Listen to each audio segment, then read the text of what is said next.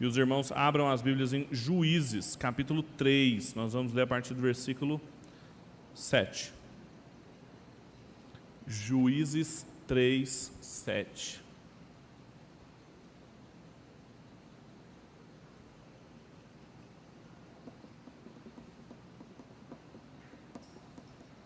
Vou pedir para que você não feche sua Bíblia, para que a gente possa ir consultando-a ao longo da noite.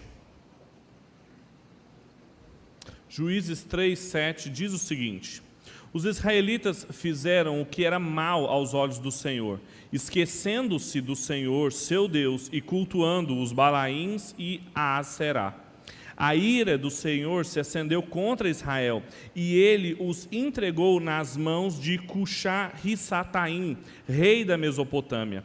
E os israelitas serviram a Cuxá-Rissataim durante oito anos.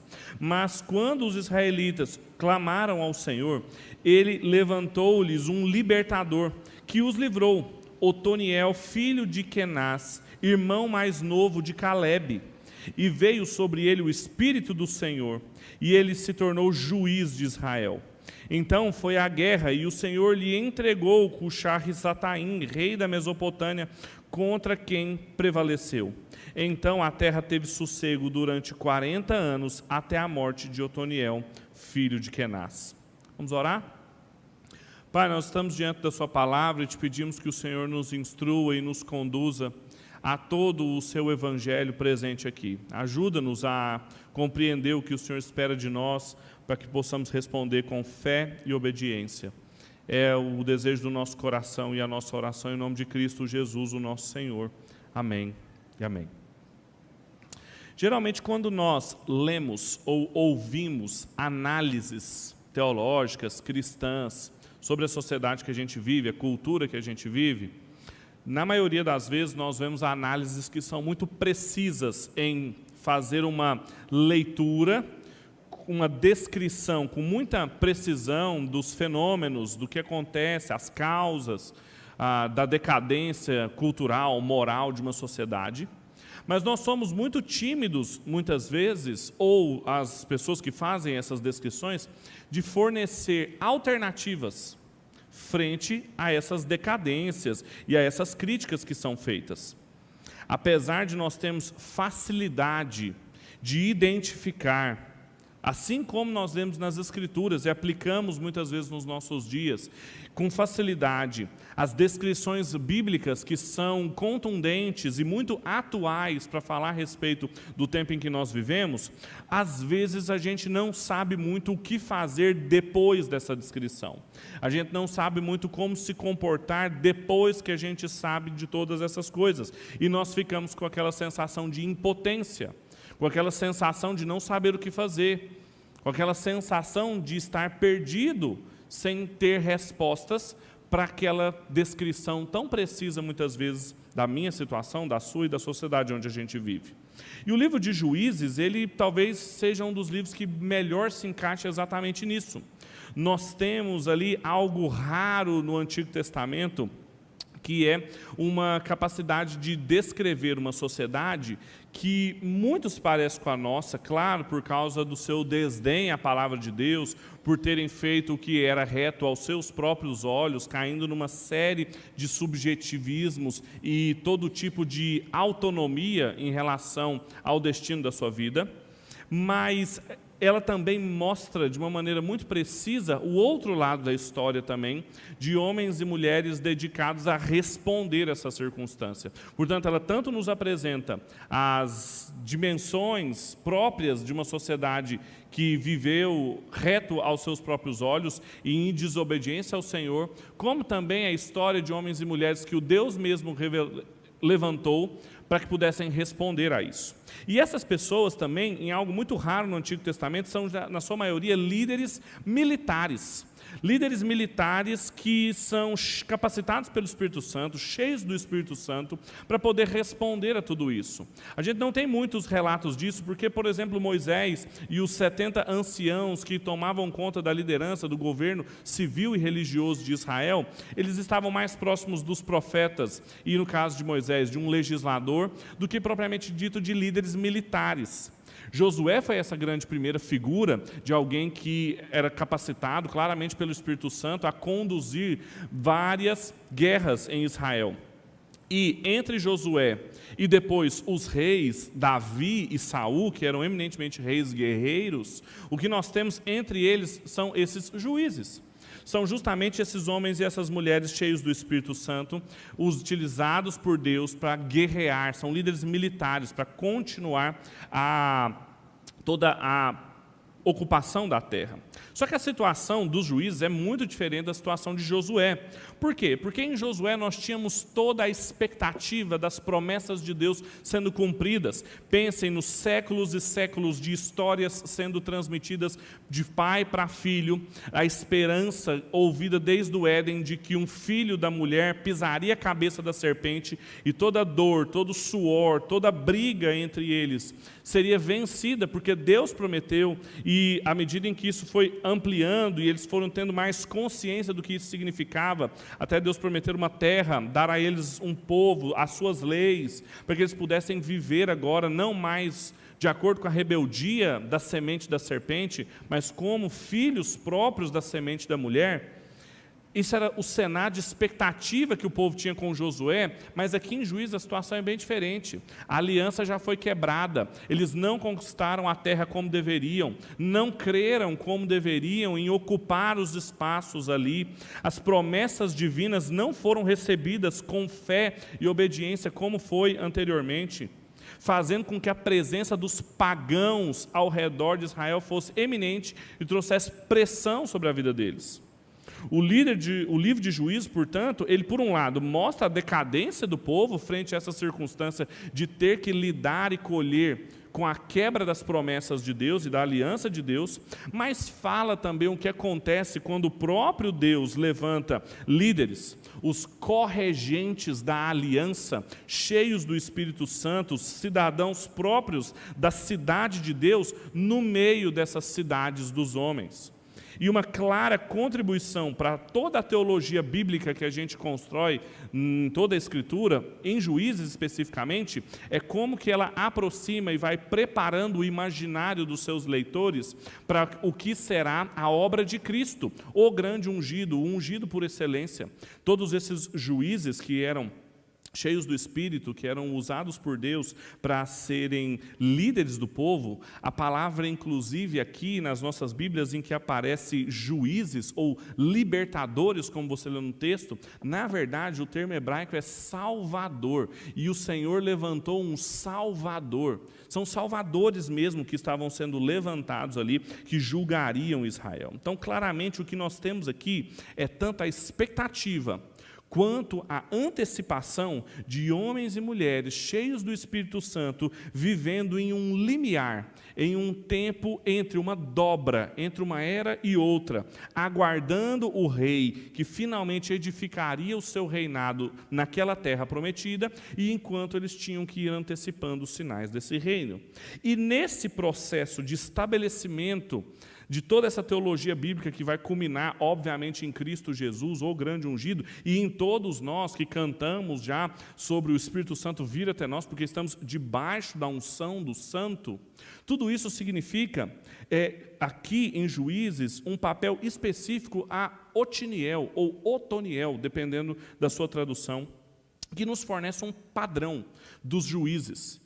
Vocês se lembram, na semana passada eu mencionei que o livro de Juízes, ele não só vai repetindo uma estrutura literária semelhante em que o povo se esquece do Senhor, começa a adorar outros deuses, Deus se ira com eles, os entrega a juízo, então eles clamam misericórdia ao Senhor, Deus levanta um juiz, o juiz derruba o mal e eles vivem em paz por um tempo. Esse ciclo se repete, mas não é uma mera repetição do texto. Como eu mencionei para vocês, ela vai se espiralando e ela vai afunilando numa decadência da sociedade que vai do sul de Israel para o norte, claramente também mostrando como que do sul foram retirados padrões de juízes de homens, e Otoniel aqui é o principal deles, que obedeceram corretamente o Senhor, mas que, com o passar do tempo, as novas quebras da aliança vão fazendo com que a situação de Israel fique pior, pior, pior, pior, pior, até chegar em Sansão, que tem um grau de pecado e de paganismo na sua liderança de Israel que nós nem conseguimos entender propriamente dito se ele é um herói, se ele é um bandido, se ele morreu, se ele foi salvo, o que ele fez, como viveu e assim por diante. Agora, Otoniel, o, o caso é muito diferente. Claramente ele é colocado aqui como um modelo, um paradigma, o principal dos juízes e o melhor deles. Ele, apesar de estar e representar e ser levantado da tribo de Judá, Otoniel não era da tribo de Judá. Ele foi absorvido, mas ele e Caleb eram midianitas, ou seja, eles eram da terra de Jetro. Jetro, o sacerdote de Midian, quando chegou até Moisés ali em Êxodo 18, Moisés convida ele para permanecer com o povo ali, e ele fala que não vai, que vai voltar para sua terra, mas a Bíblia fala que alguns midianitas ficaram lá. A família de Caleb foi uma delas. E claro que o autor aqui quer ligar o Otiniel não só a Caleb, mas também a Josué, mostrando claramente aquela liderança muito bem conduzida pelo povo e a história contada de Otiniel aqui é muito rica e ela é contada em dois momentos. Se vocês se lembram, no capítulo 1 nós já vimos a presença dele aqui. Quando eles chegaram à Terra Prometida, a primeira pessoa que reivindicou conquistar uma cidade foi Otoniel, no capítulo 1 de Juízes. Foi a primeira vez, inclusive, que uma pessoa só conquistou uma cidade. Geralmente a narrativa bíblica sempre falava de ou Israel ou Judá, uma tribo, uma coletividade conquistando um pedaço de terra. Mas aqui foi Otiniel quando Caleb mencionou uma cidade que seria conquistada e aquele que a conquistasse levaria Axa, a filha de Caleb, como sua esposa. E Otoniel, que era irmão mais novo de Caleb, então se coloca à disposição, conquista a cidade e se casa com a sua sobrinha. Isso parece estranho para nós, né, ele ter se casado com a sua sobrinha, mas isso é algo muito bom. Significa que ele casou com alguém dentro da aliança, ele casou com alguém dentro do pacto com Deus e não procurou uma esposa fora do povo de Deus, como por exemplo havia feito Moisés com os midianitas.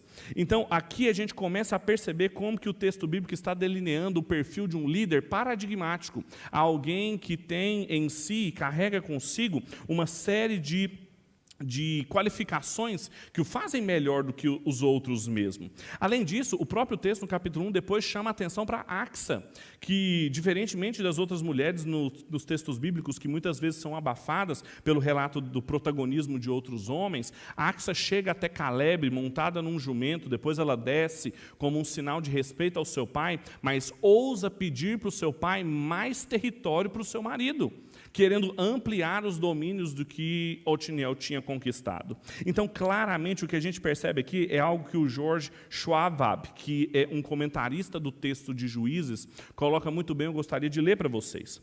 Como que tudo isso serve de paradigma para os juízes que vão suceder Otoniel? Compare Otoniel com os estilos de vida sórdidos dos outros juízes depois deles.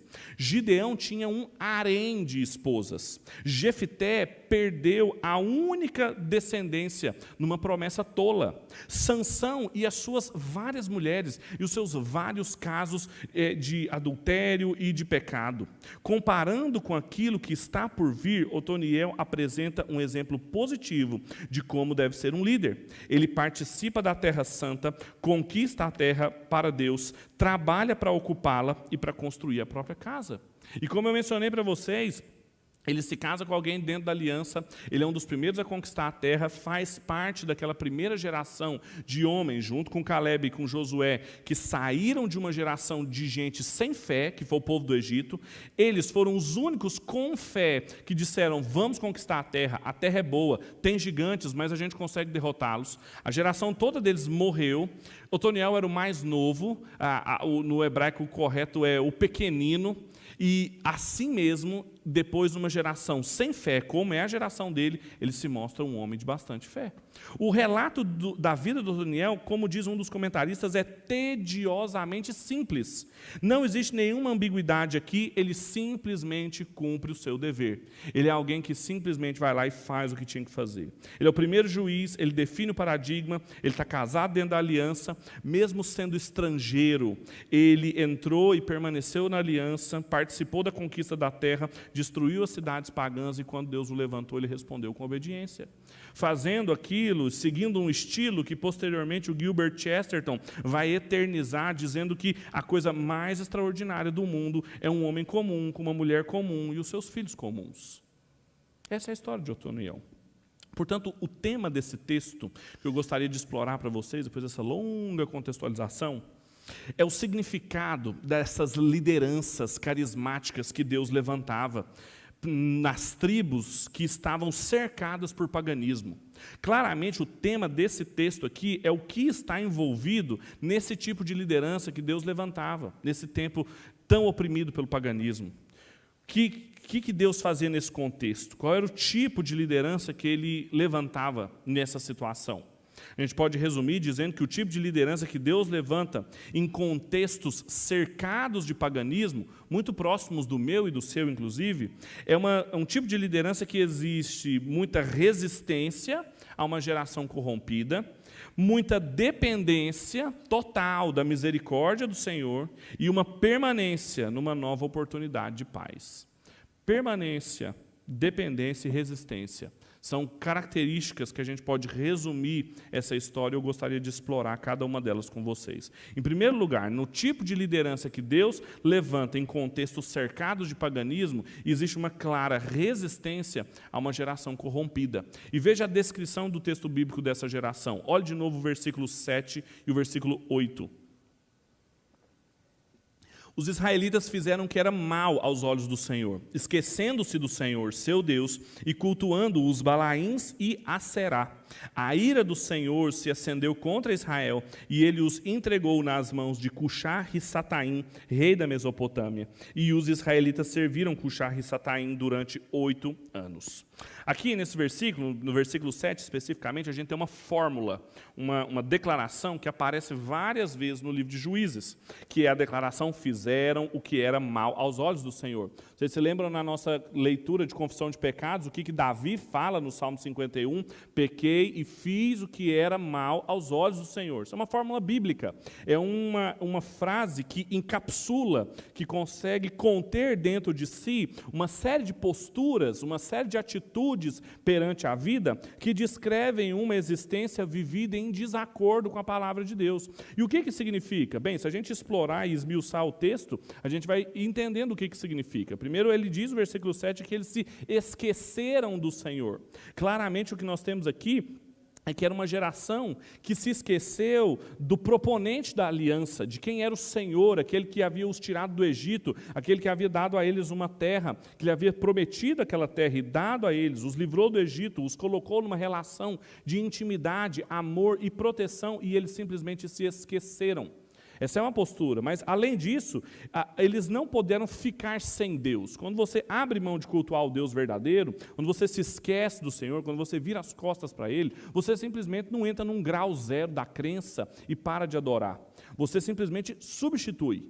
Você substitui o verdadeiro Deus por qualquer outro objeto de culto. E foi isso que eles fizeram, dizendo o texto que eles cultuaram ídolos, falsos deuses, Baal e Aserá, mostrando que eles sempre nós substituímos, mas nós nunca ficamos sem um objeto de devoção. E além disso, essa postura de esquecimento e substituição colocou eles incontornavelmente numa atitude de inimizade contra Deus. Porque eles já ouviram de Deus em Deuteronômio, no capítulo 6, no versículo 15, que o nosso Deus é um Deus zeloso, que o nosso Deus nunca deixaria e permitiria eles se relacionarem com outros deuses sem que a sua ira se acendesse.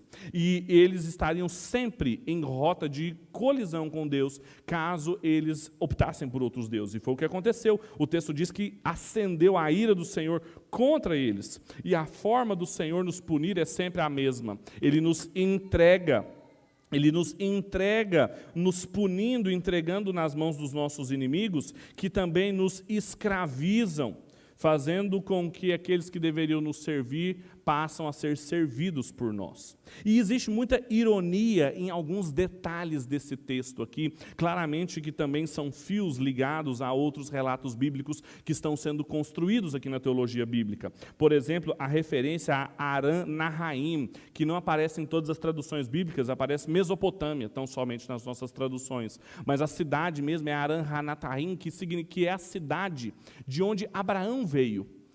Observem a ironia do texto bíblico. A cidade de onde Deus tirou Abraão, fez uma promessa para ele, para ele abandonar sua parentela e servir ao Senhor, que cuidaria dele, que faria o seu nome grande, é de lá que veio Cuxar e Sataim, o rei de lá é que agora escraviza Israel. Veja, porque vocês não obedeceram ao pacto, não preservaram-se dentro da aliança, vocês estão retrocedendo claramente.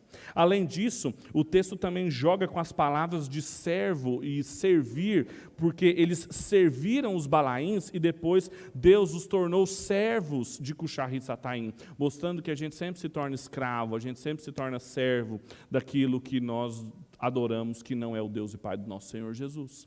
Então, quando nós entendemos tudo isso aqui, essa postura de resistência a essa geração corrompida, que se esquece do Senhor, adora outros deuses, acende a ira de Deus e acaba sendo entregue a uma circunstância que a escraviza, a pergunta que nós devemos fazer, sempre o texto bíblico, é o que isso significa para nós? O que isso significa para mim e para você?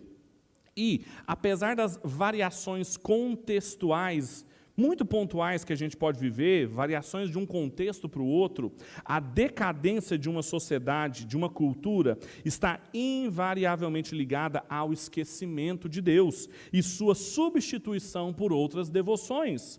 Isso sempre nos colocou em uma posição de inimizade contra Deus, que irá nos levar inevitavelmente ao juízo de Deus, nos entregando a nós mesmos, quando o apóstolo Paulo diz em Romanos, no capítulo 1, dizendo que aqueles que se esqueceram esqueceram do Senhor, que deixaram de glorificá-lo por tudo aquilo que viam do seu eterno poder, dos seus atributos manifestos na criação, Deus os entregou a paixões deploráveis, Deus os entregou a raciocínios decadentes, Deus sempre nos entrega fazendo escravos das nossas devoções.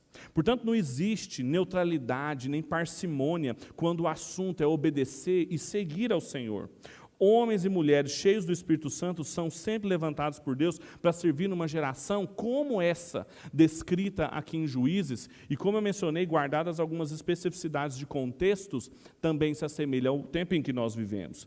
E é, é preciso que vocês tenham atenção aqui, meus irmãos, para que vocês entendam que esse é o problema que nós enfrentamos, é esse esquecimento do Senhor. Nós não enfrentamos dentro de uma sociedade, uma decadência, que às vezes atinge a nossa casa, casa, a nossa vida, nós não enfrentamos alguma coisa superficial, nós não enfrentamos algo que pode ser resolvido com mais educação, que pode ser ouvido com, resolvido com mais oportunidades igualitárias, com mais empatia, ou qualquer tipo de coisa que a gente possa fazer, organizando a vida de uma sociedade. Isso é superficial. A resistência que o Senhor levanta contra e ele se opõe a uma geração inteira diz respeito a essa oposição e essa, eh, essa soberba diante do Senhor, esse esquecimento ao Senhor, essa postura de fazer o que é mal aos olhos do Senhor. E isso não pode ser consertado meramente com educação, prosperidade, tecnologia ou desenvolvimento humano.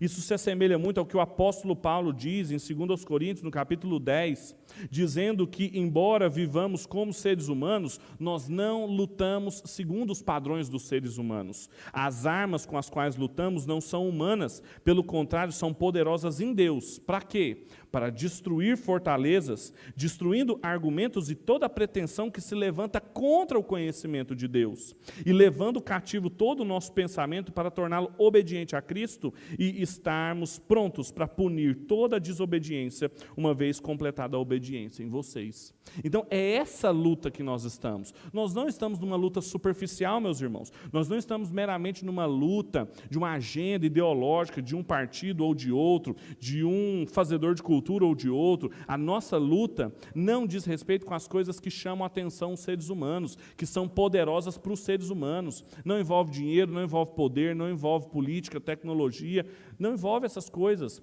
A nossa luta é contra toda a altivez, a pretensão de uma existência que se levanta contra o conhecimento do Senhor, que vira as costas para o Senhor, que vira as costas e se esquece do Senhor. É contra isso que nós lutamos. Como? Levando todo o nosso pensamento cativo ao Senhor, tornando obediente a Ele e punindo a desobediência com obediência. Essa é a primeira lição que a gente aprende aqui. O tipo de liderança que Deus levanta em circunstâncias cheias, rodeadas de paganismo, como foi o tempo dos juízes e como é o tempo nosso no século 21, é uma, uma liderança, um tipo de liderança onde tem muita resistência a esse tipo de decadência. Mas além disso, não só resistência, mas também dependência total da misericórdia do Senhor. Veja o que diz o versículo 9 até o versículo 10. Mas quando os israelitas chamaram ao Senhor, esse levantou-lhes um libertador que os livrou. Otoniel, filho de Kenaz, irmão mais novo de Caleb, e veio sobre ele o Espírito do Senhor, e ele se tornou juiz de Israel. Então foi a guerra, e o Senhor lhe entregou Cushar-Sataim, rei da Mesopotâmia, contra quem prevaleceu. Segunda parte do ciclo, daquele ciclo que eu mencionei para vocês, que é repetido sempre em juízes, diz respeito, em primeiro lugar, a uma desobediência, a um virar as costas para o Senhor e fazer o que é mal perante Ele, mas em segundo lugar, diz respeito à misericórdia do Senhor, um clamor que o povo faz de socorro ao Senhor que Ele atende.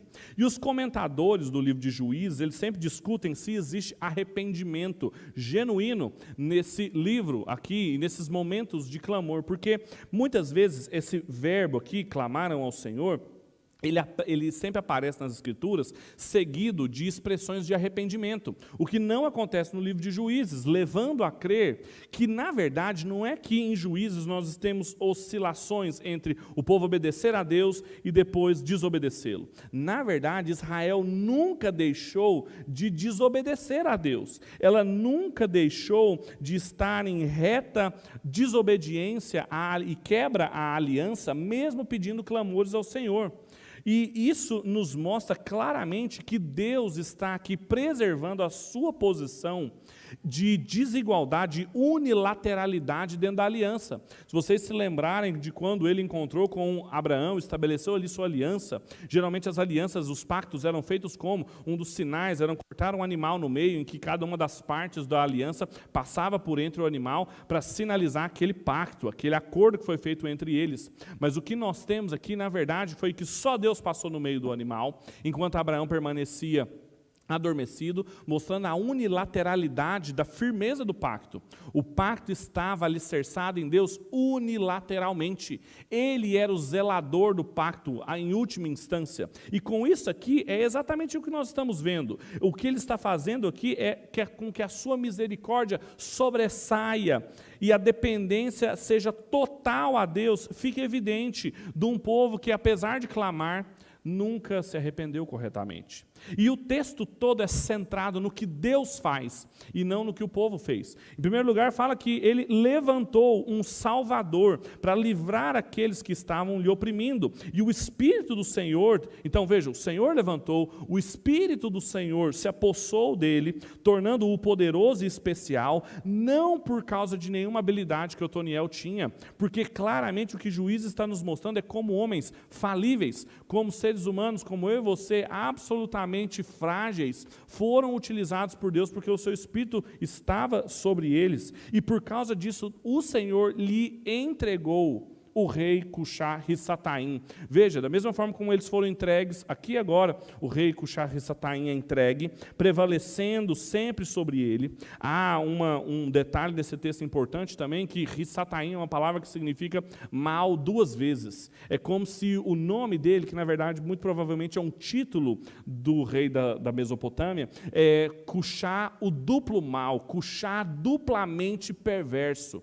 Era para mostrar que ele era muito mal, que ele, ele tinha um histórico de maldade, de perversidade muito grande, e Deus o entregou a Otoniel, o pequenino.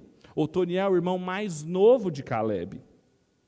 Todo o texto é centrado em Deus, no que Ele fez através do poder do Seu Espírito usando pessoas. E quando a gente entende isso, essa dependência total, e a gente se pergunta o que isso significa para mim, para você, é que muitas vezes, infelizmente, apesar de toda a insistência bíblica em enfatizar e apresentar o que nós chamamos em teologia de monergismo, ou seja, de um único, uma única força, um único trabalho envolvido na salvação, a salvação pertence ao Senhor, como diz Jonas, capítulo 2, versículo 9, e a Bíblia inteira sempre mostrou esse aspecto unilateral de Deus. Nós sempre acreditamos que nós podemos fazer alguma coisa, algo a mais, que nós podemos complementar, ao invés de depender de Deus em tudo. E isso começa a aparecer nas nossas frases, nas nossas declarações, quando a gente diz, por exemplo, que eu sei que Deus pede para eu descansar nele, para eu ter fé, mas é porque eu também tenho que. E aí você pode acrescentar qualquer coisa depois. Nós sempre estamos querendo acrescentar algo. Eu tenho que alguma coisa. O Senhor mandou descansar, o Senhor mandou ter fé, o Senhor exige de nós uma vida pautada na confiança e na obediência, de que a Ele, a Sua misericórdia, a Sua graça são suficientes para nos fazer satisfeitos, mas eu tenho que uma série de coisas que você pode acrescentar. E casar, ter filho, conquistar, fazer parte, alcançar, estar, falar, fazer. Nós não temos que nada, meus irmãos. A salvação é pela fé, a santificação é pela fé também. Não pense que a gente é salvo pela fé e depois que a gente entra na aliança, a gente permanece lá pelas obras. Isso chama nomismo da aliança. Isso é uma heresia. A gente é salvo pela fé e permanece pela fé. A gente, o justo, viverá pela fé, porque é pela fé que nós vamos nos enxergar, momento após momento, como Deus nos enxerga. É pela fé que nós vamos receber, momento após momento, a obra de Deus aplicada na minha e na sua vida. Enxergar pela fé o que Ele nos fala que nós devemos viver, a satisfação que Ele fala para a gente ter. Mesmo que a gente não tenha casado, mesmo que a gente não tenha filhos, mesmo que a gente não tenha prosperidade ou qualquer outra coisa que você valorize, nossa obra não é, e a nossa luta não é com as armas que os seres humanos valorizam. A nossa sociedade valoriza um monte de coisas. E muitas vezes nós nos sentimos desvalorizados, porque não recebemos pela fé quem nós somos em Cristo. Toda a obediência e tudo que você vai viver na nova vida em Cristo é feita por Ele, pela misericórdia dEle, pela graça dEle. Em contextos cercados de paganismo, nós temos que resistir qualquer tipo de inscrição de paganismo na nossa espiritualidade, porque quem ficava fazendo coisas para os deuses eram os pagãos. Eram os pagãos que queriam sacrifícios, eram os pagãos que queriam ofertas, eram os pagãos que tinham que carregar as suas divindades. E o profeta Isaías sempre diz que Deus nos carregou. Ele quem faz tudo. E nós só podemos amar, nós só podemos servir, nós só podemos cuidar, porque Ele nos amou primeiro. Isso significa a lei de Cristo, como diz o apóstolo Paulo em Gálatas, no capítulo 6. É uma dependência total. Então, em primeiro lugar, o tipo de liderança que Deus levanta em contextos cercados de paganismo, ela, ela diz respeito, ela exige resistência a esse paganismo, independência total, total, total a Deus, e em terceiro e último lugar, em permanência nessa nova oportunidade de paz. Versículo 11 apenas. Então a terra teve sossego durante 40 anos, até a morte de Otoniel, filho de Kenaz. As descrições dos ciclos dos juízes sempre terminam com a terra de Israel tendo sossego, uma palavra hebraica para quietude. Não é a paz. Os, os, os hebreus tinham algumas palavras para falar sobre paz. Tem a que é a mais famosa, que é shalom, que é um tipo de paz, de plenitude. Não é essa palavra aqui, é de sossego. Por quê? E isso acontecer também até a morte de Otoniel, como também aconteceu com Josué, até a morte dele. E depois que ele morre, depois que essa liderança carismática morre, o que acontece é que o povo se esquece, vira as costas de novo para o Senhor e faz o que era mal perante ele. Agora, isso evidencia essa, essa quietude, essa paz momentânea, pontual. Ela manifesta, ela termina sempre os, os ciclos dentro do livro, mostrando novamente tanto a necessidade como a insuficiência desses juízes. Como são necessários, porque enquanto Otoniel viveu, a, a, o povo teve paz. Eles ficaram oito anos na mão de Cuxar e Sataim.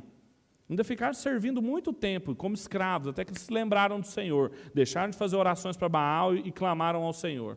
E depois eles ficaram 40 anos em paz, um, um número dentro das Escrituras muito importante, que diz respeito a um, um, período de tempo fechado. 40 anos no deserto, 40 anos de uma geração para outra, 40 dias no deserto com o Senhor Jesus sendo tentado, e aqui 40 anos de paz. Mas mostra também a insuficiência do trabalho deles, porque ao morrerem, o povo virou as costas ao Senhor e a insuficiência desses juízes em manter o povo em permanente presença de Deus. E tem uma coisa que um dos comentaristas do livro de Juízes chama atenção aqui, que me marcou muito, que diz muito respeito à obra do Senhor Jesus na minha e na sua vida. Ele fala o seguinte, eu vou ler para vocês. A terra teve paz durante 40 anos. Isso indica que o equilíbrio havia sido restaurado na comunidade pactual, na comunidade da aliança. Ela estava desequilibrada, não estava? Por causa da presença do paganismo ali. Mas com o período dos juízes, de Otoniel especificamente, esse equilíbrio foi restabelecido. Israel havia retornado para o lugar que ocupara na conclusão das campanhas militares de Josué. E a terra estava de novo diante do povo pronta para ser conquistada em cumprimento com a promessa do Senhor. E aí ele coloca uma pergunta: Israel aceitaria e realizaria esse desafio? Veja qual é a circunstância aqui que nos chama a atenção. De, imediatamente depois que Josué conquista a terra, uma série de problemas começam a acontecer. Por causa da permanência dos povos que precisavam ter sido eliminados ali, houve uma guerra. O povo se amoldou àquela cultura. Deus levantou Otoniel, ele arrebentou com aquele povo. O que, que, o que, que aconteceu imediatamente? Eles foram colocados numa posição de privilégio, de paz. Ou seja, foi-lhes restaurado uma posição de justiça original. Que eles poderiam aproveitar agora e falar assim: vamos mantê-la, vamos permanecer diante do Senhor, vamos permanecer em paz com Deus que vai significar estar em guerra com as sociedades ao seu redor. Só que nós sabemos que não foi isso que aconteceu. Nós sabemos que na menor oportunidade que eles tiveram, eles voltaram as costas para o Senhor novamente e passaram a adorar os outros deuses, como vai acontecer no relato de Eude, o próximo juiz. E isso mostra mais uma vez a decadência e os ciclos de idolatria e esquecimento do Senhor. E essa forma de terminar os ciclos, sempre com um tempo de paz, mas um tempo curto de paz, uma paz relativa, nunca uma paz duradoura, só mostra para a gente como o livro de Juízes carrega consigo a expectativa e a antecipação de um libertador, de um salvador que conseguiria, de uma vez por todas, colocar o povo da aliança de novo em permanente posição de justiça original. O que os teólogos sempre chamam que era a circunstância que Adão e Eva estavam. Adão e Eva estavam numa posição de justiça, obediência e paz original que foi quebrada com o pecado. Eles tinham sido desafiados pelo pacto das obras a avançar em níveis de relacionamento com Deus, mas eles já estavam numa posição de justiça original. E essa demanda de voltar para essa posição, portanto, não era só de Israel ali em Canaã com os juízes, é o relato inteiro da Bíblia, meus irmãos. Desde o Éden, toda a demanda é para que a gente se coloque permanentemente diante do Senhor nessa posição de justiça. A vinda de Cristo estava sendo esperada e antecipada. Expectativa e antecipação do reinado messiânico, que foi o único que tinha condições de colocar-nos de novo diante de Deus de maneira permanente, nessa condição de justiça e paz. O que nenhum esforço humano pôde fazer, o que nenhum ser humano e nenhum estratagema que eles tentaram várias vezes conseguir alcançar, Cristo faz e nos oferece como um caminho de vida que deve ser recebido pela fé. quando ouvimos a voz do nosso pastor. E se você está aqui hoje, a pergunta que eu te faço é a mesma do comentarista: você vai responder como? Como você vai responder à voz do pastor que você ouve? Esquecendo do Senhor, voltando-se para os ídolos, permanecendo numa vida escrava? Ou sendo obediente ao Senhor pelos anos que lhe restam ainda? Como foi o Toniel? Essa tomada de decisão não significa apenas imitar o modelo de Otoniel, porque a gente sabe que foi falho, mas significa receber aquilo que Otoniel era apenas uma sombra, que é a obra de Cristo. E essa tomada de decisão de permanecer diante do Senhor através dos méritos de Cristo é uma decisão que muda consideravelmente a nossa vida de forma muito prática que eu gostaria de terminar dizendo para vocês, fazendo aplicações finais, perguntando e agora, como que nós viveremos diante de todas essas coisas que nós ouvimos? Em primeiro lugar, conscientize-se sobre as fraquezas dessa geração. Conscientize-se sobre as fraquezas do tempo e da sociedade que você vive. Embora nós vivamos como seres humanos, como diz o apóstolo Paulo, as nossas lutas não são humanas. Embora nós vivamos rodeados por construções humanas, desejos humanos, e, se, e os nossos corações são assediados o tempo inteiro por eles, não vão ser as armas poderosas para os seres humanos que vão resistir essa geração perversa da sociedade, como nós vimos aqui. Mas as armas que são poderosas em Deus para levar todo o pensamento em obediência a Cristo. E a minha pergunta para você é, é com o que você está preocupado? Você está preocupado com o que todo ser humano está preocupado? Você está preocupado em deixar para os seus amigos, para a sua família, para os seus filhos, aquilo que os seres humanos valorizam? O que, que mais te perturba em relação à sua família, ao seu trabalho, à sua igreja? É deixá-los poderosos no que é importante para os seres humanos? Ou concentrar-se naquilo que é geralmente esquecido, que é a fraqueza dessa geração e a fraqueza de todas as gerações, que é um coração que consegue permanecer diante do Senhor. Conscientize-se do que realmente é a fraqueza de Deus, o que é a fraqueza que Deus apresenta para nós de cada uma das gerações. Em segundo lugar, concentre-se sobre as forças da aliança do Senhor. Se por um lado você tem que se conscientizar sobre as fraquezas do tempo em que você vive, por outro você tem que concentrar-se, manter focado e não disperso na força da aliança do Senhor e diz respeito àquela total dependência que eu mencionei. Não existe nada fora do pacto com Deus que nos sirva de amparo ou de complemento para os desafios que a gente tem. Então pare de querer complementar o evangelho com obras humanas demasiado humanas. Seu casamento só vai ser sustentável quando ele estiver alicerçado exclusivamente no Evangelho.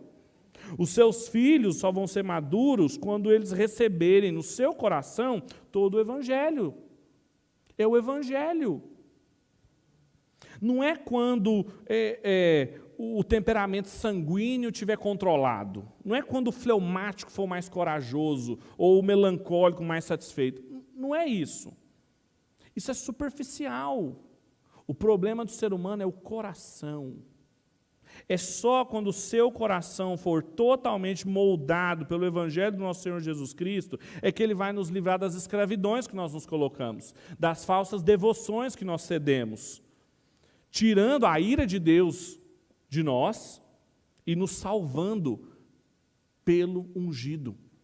Esse é o Evangelho presente em Juízes e é o Evangelho para nós numa sociedade cheia de paganismo em volta, a gente responde essa sociedade com o evangelho e não acrescentando paganismo na nossa fé. Não colocando qualquer tipo de instrumentalização humana para responder os nossos problemas. Pois o tipo de liderança que Deus levantou lá em Nazaré foi para enfrentar e resistir às respostas pagãs e não ser assimilado por elas. Então, conscientize-se da força que tem somente na aliança de Deus. Não fique preocupado com as formulazinhas mágicas, com as regrinhas, com os livros de casamento, com os coachings, com as, com as coisas que você vai encontrar, assim, que vai dar um jeito na sua vida, com o seu casamento, um jeito com o seu filho, assim, você vai, você vai, vai pegar o inimigo, assim, puxar o tapete dele. É o Evangelho. É viver de acordo com a mensagem que você recebeu sobre a suficiência da obra de Cristo aplicada na sua vida. Em terceiro e último lugar, permaneça nessa condição de justiça que só Cristo pode colocar. Não vire as costas para o Senhor, mas responda o Senhor com obediência e fé. Não vire as costas para Ele, não significa assim, ah, eu virei as costas, me desviei, estou cinco anos desviado, estou dez anos desviado, estou oito meses desviado. Não é isso. É muito mais sutil que isso, meus irmãos. Francis Schaeffer dizia que a nossa obediência, a nova vida cristã, é vivida momento após momento, é passo a passo. É passo a passo. A cada novo passo, pensa, a, a caminhada sempre foi uma imagem bíblica para a vida cristã. Porque caminhar, principalmente um bípede, é um dos movimentos mais difíceis que tem no reino animal. Um quadrúpede tem muito mais equilíbrio do que nós. Porque o caminhar nosso, a gente aprendeu a andar, mas o caminhar nosso é, um, é uma série de desequilíbrios e reequilíbrios. E em qualquer desequilíbrio a gente cai. É por isso que crianças, quando estão aprendendo a andar, caem o tempo todo. E quando a gente fica mais velho, o perigo de cair também. Por isso que é uma caminhada. Porque é passo a passo. Cada passo existe o risco do desequilíbrio de fazer o que é reto perante aos seus olhos e não o que agrada o Senhor. E permanecer diante do Senhor pela fé é permanecer o tempo todo digerindo em oração e em temor ao Senhor cada luta, questão, problema, desafio e oportunidade que você tem. Digerindo elas em oração e diante do Senhor. Foi isso que fez Otoniel ser uma presença fiel no meio de uma geração marcada por paganismo. E foi isso que antecipou e sinalizou o Evangelho do nosso Senhor Jesus, plenamente cumpre em nós e está acessível a cada um de nós. Vamos orar? Feche seus olhos.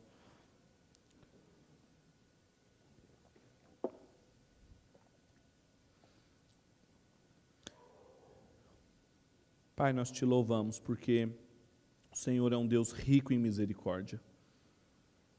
O Senhor zela e preserva o seu povo desde o início, a revelia de nós mesmos, Deus. Nós te louvamos por isso. O Senhor é digno de ser louvado. Porque nós, por nós mesmos, nunca conseguiríamos te agradar e viver uma vida permanentemente diante do Senhor. Mas nós te louvamos pela obra de Cristo Jesus. O líder, o juiz, o salvador, que fez o que nenhum outro Salvador conseguiu fazer na história de Israel. Quer nos manter diante do Senhor e inaugurar um novo e vivo caminho até Ti. Nós te louvamos por isso, Pai, e te pedimos, preserva-nos nesse caminho. Sustente as nossas mãos e não nos permita virar as costas para o Senhor. Tem misericórdia todas as vezes que nós vivemos de acordo com aquilo que é reto aos nossos próprios olhos e decidimos não te obedecer, decidimos não cumprir a Sua palavra. Tem misericórdia de nós, Pai. Nós somos pecadores, carentes da Sua graça. Ajuda-nos, Deus, a respondermos com fé todas as promessas que o Senhor tem para nós, todas as coisas que o Senhor fala, que nós já somos, que nós já desfrutamos, que onde nós já estamos, ajuda-nos a enxergar tudo isso com fé. É o desejo do meu coração para a minha vida e para a vida dos meus irmãos aqui. Nós oramos em nome de Cristo Jesus, o Cordeiro vitorioso, o nosso juiz que morreu no nosso lugar para nos dar vida. Amém e amém.